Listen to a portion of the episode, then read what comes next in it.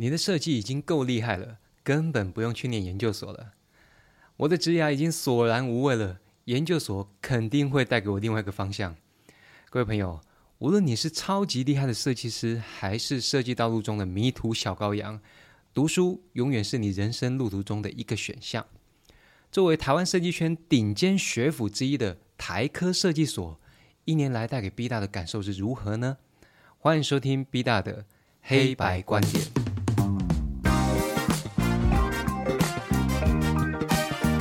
各位朋友，暑假到了，我回来啦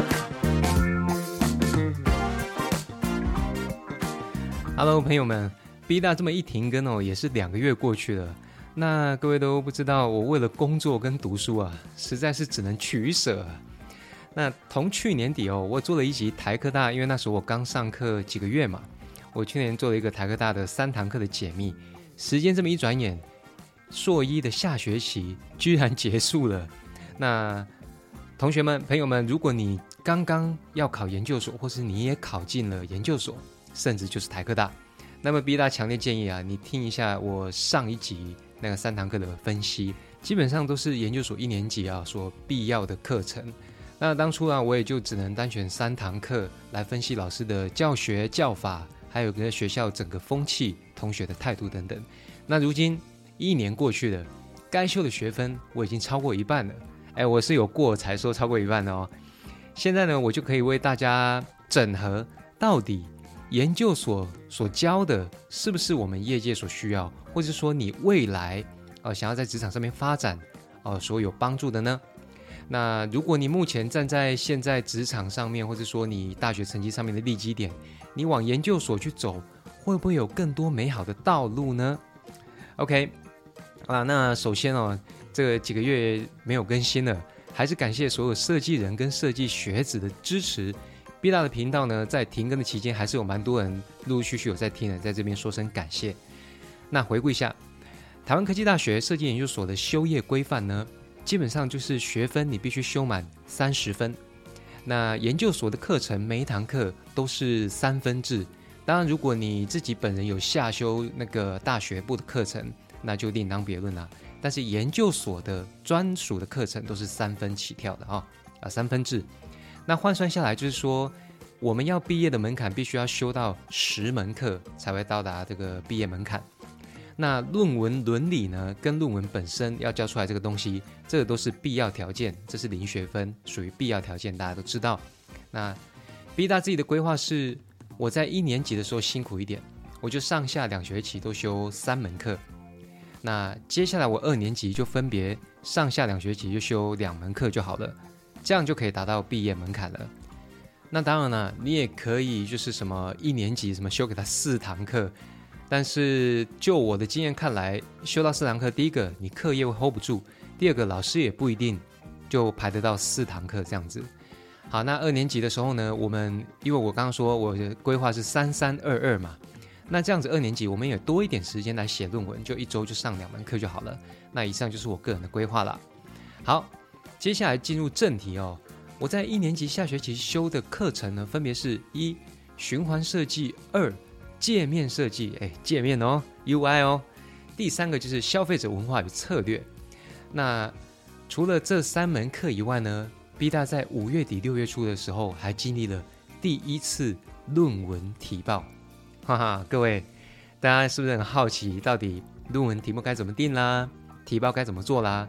我告诉你，B 大也经过了，所以相信各位对这个也有点好奇。那我会依照顺序啊，跟时间点来跟大家慢慢分享。All right，首先登场的是循环设计。好，循环设计在台科大呢，我 B 大上到的这个教学老师是陈纯迪老师。老师为人温柔，学识是丰富的，讲话方式不急不徐。日间部的课我不确定，但是呢，陈老师是很体谅在职班的同学，是很有弹性的。但各位，B 大必须强调一点：越有弹性的老师，越需要同学的尊重。但是我看我们的在职专班上面，大家都是很多年的职场工作者啦，这个部分我相信我这一班的同学是没有问题的。当然，除了我本人以外，因为我是比较常翘课啦，但是。我们同学是比较有默契，就是如果你没有时间过来，或者说有事无法过来，哇，都还是请同学帮忙告知一下。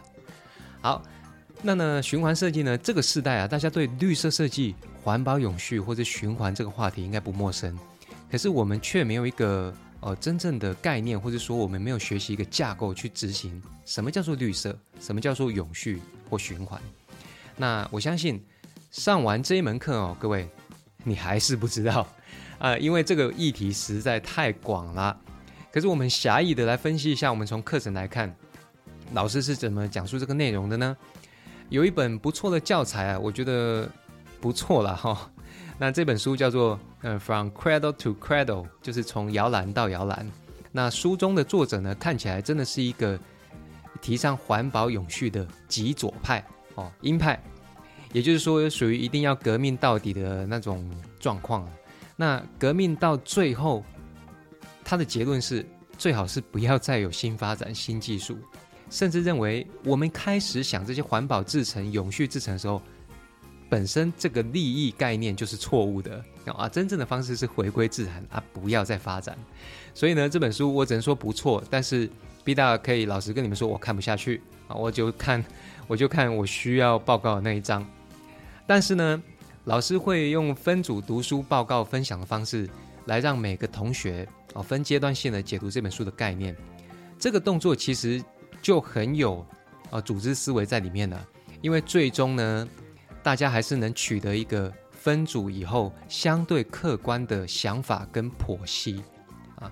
那其中就是这个我刚刚说的 From Cradle to Cradle 的这个读书心得，再加上你自己感受到碰到的相关案例的分享。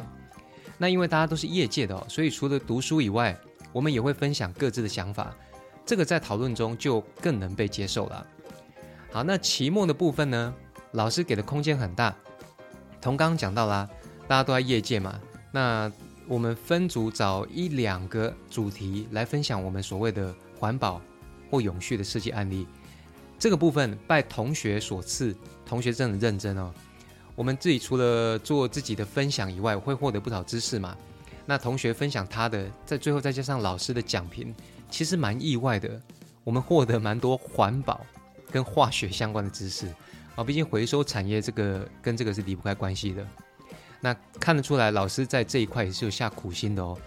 这样子的教学模式，我只能真的是很推荐的跟大家讲，在职班很适合，但是一定要尊重老师。那同时呢？各组的报告，我看大家都没有迟交，是一个很开心的课啦。那如果你要在这一门课学到特别专精的知识呢，我觉得不适合啊。原因是因为环保跟永续本来就是一个 concept，你在哪个产业有哪个产业该适合的那个样子跟架构。但是如果你想了解这一类型的话题，那这一门课为你开个场，开个 opening，我觉得是可以的。呃，而且应该会打消你想延续绿色设计的这个动机，因 为因为这个教材提到了哈，只要有工业的存在，绿色跟永续恐怕永远是个假话题。好了，那总而言之啦，那个那个循环设计呢，哦，这门课真的是太棒了。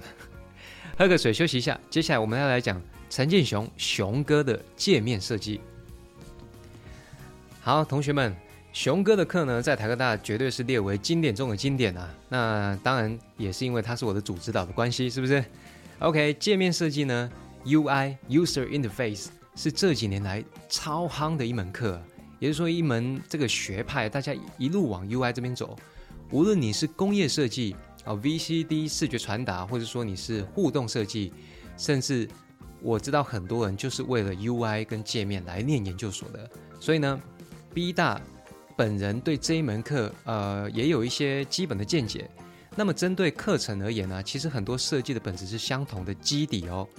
熊哥的教学风格呢，其实大家很喜欢从界面设计里面去听到，其实很多理论基础啊，都跟生活的实际范例都绑得上。哦，那这就是老师教学的风格，因为设计毕竟是来自于 user，来自于 human 嘛，最后这些东西其实都可以灌起来的。那老师秉持他幽默的教学风格呢，内容绝对对得起大家。那老师同时也希望同学交作业的时候要对得起自己，哦，不要乱交。所以我一向看，嗯，陈老师在这个部分作业跟上课，大家拿捏的很好。好，那课程本身呢？UI 的课程当然是很有趣啦。那很多设计基础我刚说了，我们可以从生活上面窥探一二。那老师引导性的方式，也会让这些学术理论变得理所当然，很好了解。那各位，B 大给大家一个概念，就是厉害的老师、厉害的设计师，不是把困难的概念讲简单，而是把困难的概念简单讲。哦，大家要注意哦。困难的概念怎么可能讲一讲哦？好简单哦，又不是亚马逊，你知道这是什么吗？买过来卖，是困难的概念，简单讲，让你理解。那整体课程呢？上课下课，大家很容易体会到，设计就是从生活到运用。所以我个人并不是一个特别爱死记学理的设计师哦，应该说我个人也实在是不太会读书哦。所以老师上课的方式，我也感觉恰到好处。我这边举个例子，有上课的同学就知道这串数字叫二五七三一四九。老师啊，那个这个其中你跟我讲这串数字，我记到现在都还记得啊。那这个不是我厉害，是因为老师的教学方式就是这么简单平铺直述，让我的短期记忆现在变成妈永久记忆啦。好，所以偶尔翘课一两次呢，B 大还是都跟得上的。这次是因为拜老师的教法所赐。但是大家不要以身试法啦，老师会考验你的哈。好，那我们提一下作业的部分。UI 界面呢，熊哥会请大家选定一款主要比较界面，其他两三款啊作为条件 condition，作为比较基础。然后我们做一份研究，来如何改良这份 UI。那改良探索的过程中呢，熊哥教研究所就是要秉持运用研究方法。那不论你是用直化。还是量化，啊，或者我们叫定量或定性，都可以，因为只要逻辑清晰、架构清楚、论证完善，只要研究方法是对的，那单看就是你呈现的结果嘛。你不能像大学一样，哦，我觉得这个界面这个看起来很好用，那个 button 很大，这个比较小，等等等等。所以研究所交作业就是要用研究方法。那同时老师也很客观了，如果我们举证的几种界面呢？你研究完以后发现并没有特别显著的差异，那也没关系，那就表示你已经学到如何用学理的架构来分析界面嘛。也就是说没有显著差异，老师也说那也 OK，因为你比较过了，我看到你方法比较了，比较完告诉我没有差异，那也 OK 啊，那你就把它改漂亮一点嘛，对不对？这一点概念我是相当赞同了，因为界面设计不仅仅视觉 icon 图像漂亮就好了。什么预示性啊、旨意啊，然后引导性啊、限制性等等这些 No 门大师提出来的东西，其实如果你可以用这些东西再把它加进去原本的概念，哦，站在巨人的肩膀上去论证跟论述，其实你已经达到了改善 UI 的效果，不一定要整个翻新呐。所以呢，各位，我认为这门课你学习界面设计还有 UI 等等概念哦，真的一定要来听，因为讲了那么多，你会发现。就是熊哥，他上课确实是从基础扩散到生活，而且还有另外一个重点，就是比达真的有在上课。还有啦，那老师也推荐大家，呃，应该说建议大家，期末的作业呢，跟论文绑在一起做叠加运用。那 B 大本身呢是标准的工业设计出身的，所以我做的界面，我这边跟大家分享一下，我做的界面是属于实体的啊，比如说操作面盘。啊，什么什么飞机仪表板这些，其实这也都是界面嘛，这个也是可以的哦。因为各位不要忘了，我们手机是从 iOS 开始出来才变成完全虚拟的，以前的界面设计是指实体的哦。所以各位这边不要误解，user interface 等于 visual interface 啊，或者说 virtual interface，其实界面的范围是相当广泛的。那当然，我也问过老师这个问题，那为什么现在做实体界面越来越少？不是说它不见了，而是大部分呢，我们做研究的时候，这些样品跟比对的条件不好取得了，所以大家还是倾向以虚拟的界面来做研究为主。我们生活周遭啊，其实你观察一下，充斥着满满的界面设计啊，比如说提款机，哦，像最新的那个无人机的操作啊，遥控器，这些全部都是这门课的范畴哦。所以各位也可以都把一些生活的设计碰到的东西。在课堂上问老师，而且老师最后交作业，我真的观察过，因为我们开一个云端资料夹嘛，几乎没有同学迟交啊。因为我一直怕我自己是迟交那个，所以我最后也是挤出来了，而且品质都算是还不错的，架构是有凭有据的。那老师说过了，交作业看你给出什么诚意。各位都研究所了，那我们都是在职专班了，我们都台科大了，你诚意再不拿出来，念书念个屁呀，对不对？好，这就是界面设计的风格。嗨，大家喝口水再休息一下。接着呢，B 大要讲我在研一的最后一门课，就是消费者策略与文化。好，首先这门课的老师呢，是我最喜欢的董方武老师。这个是 B 大老师说的哦。无论研究所的学生呢，你是不是业界老手，那基本上我们每一个人都代表着一个消费者，没错嘛？你总会买东西吧？那同时也扮演着文化中的某一个角色。所以大家看到这门课的名字哦，消费者策略与文化。我们其实很不自觉的都会觉得，哎，那我自己的见解应该也很不错。那甚至是如果你原本是商业类别出身的学生，或者是说你是某个产业中的佼佼者，我们很容易陷入自我感觉良好的状态，因为 B 大也会这样子。所以呢，老师这门课一样有一套基础的教材。那当然，董方武老师上课的氛围，就同 B 大上学期讲到，是我很喜欢的气氛。上课过程中呢。也会发现，原来消费者策略跟文化也是有满满的生活范例、商业范畴，才转换成学理基础的。商场如战场啊，那设计、研发、行销永远是一个离不开的组合。那你无法去争论呢，到底麻省理工厉害还是哈佛大学，呃，比较高端。所以我们不能认为自己有实战作业的经验呢，就去轻忽了。每一个策略拟定前的知识与预判基础，那所以呢，从老师的教材里面，我们可以发现呢，我们很多自然而然学到的经验啊，或是说我们以前缴过的学费啊，去得到了一些知识，其实这些都有范例跟定义哦。啊，我这边打个比方，比如说怎么增加消费者的摄入程度啊，摄入度，那去诱发消费者的动机呢，又可以分成什么习惯动机啊、认知啊，或者情感啊。每一个层面都有它的建构方式，嗯，知道厉害了吧？所以呢，董老师的上课方式呢，B 大看起来都是与时俱进的，因为常常有新的实事范例，老师会直接在课堂中哦，超跳脱出原本的教材，而先秀出来，来讲一段最近的时事。所以呢，这个部分我觉得消费者策略用这样去做是相当正确的，因为我们的文化科技进步，消费者的。策略跟心态都一直在改变。那当然，其中期末作业呢，老师也开放同学用论文相关的题目来做一个，哎，跟消费者文化有关的探讨，也是这种叠加的概念。我觉得这种叠加概念对我来讲真是个好优惠，因为以前我们做设计嘛，习惯胡乱，自己资讯收集一下，搜一搜，搜一搜，就说啊，这个我懂了，那是你的解读，你懂。但是你有没有用？消费者形态跟策略，哦，来看你研究的东西，就是另外一回事。所以这个部分呢，其实更加强了，呃，B 大自己未来研究方向的正确度，可以从消费端这边拟定一个明确的基础论述。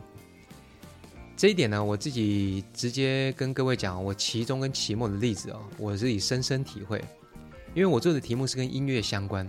那 B 大在工业设计已经做了蛮多年了啊，所以我自诩。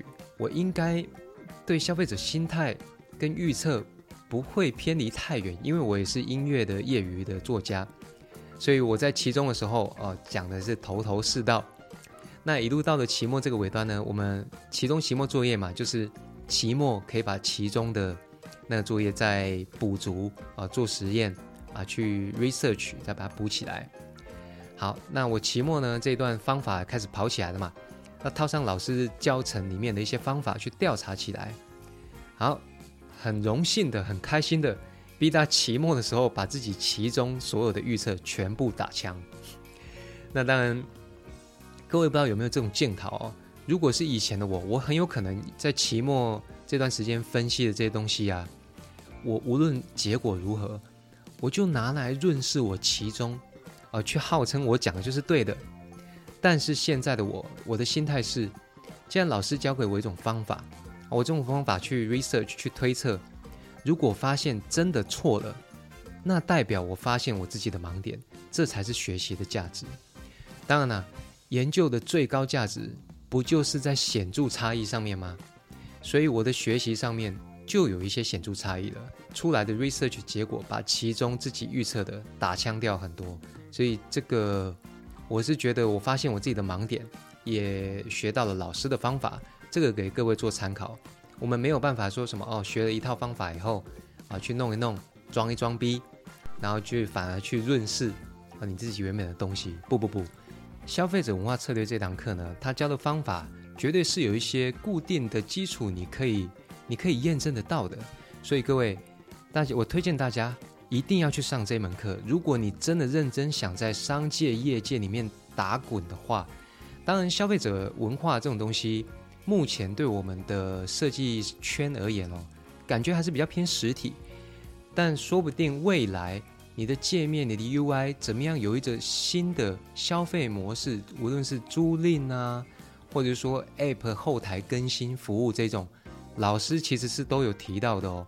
所以各位，如果你真的想打滚的话，真的要认真学习这门课，因为我们没有办法用既有的架构哦去推测。反正这个我也会啦，这个去买买东西，我待那么久的都会。不，我告诉各位，我们真的不会，要去上这门课，好吗？那当然啦，我也翘了不少课 了，老师拍谁？不过 B 大的风格是我都会把基础的内容理解一遍，毕竟从零到一是我个人的专长。那各位如果有兴趣，可以去看我之前的节目，有讲从零到一的设计方法，大家可以回去听听看哦。OK，总结以上啊，那个 B 大不是一个特别认真的学生，但是我是一个特别能感受状态的学生。所以如果你在上课的时候呢，台科大你上课如果愿意跟老师有良好的互动，你交的作业是有相当诚意的话，那么你就会得到更多的回馈。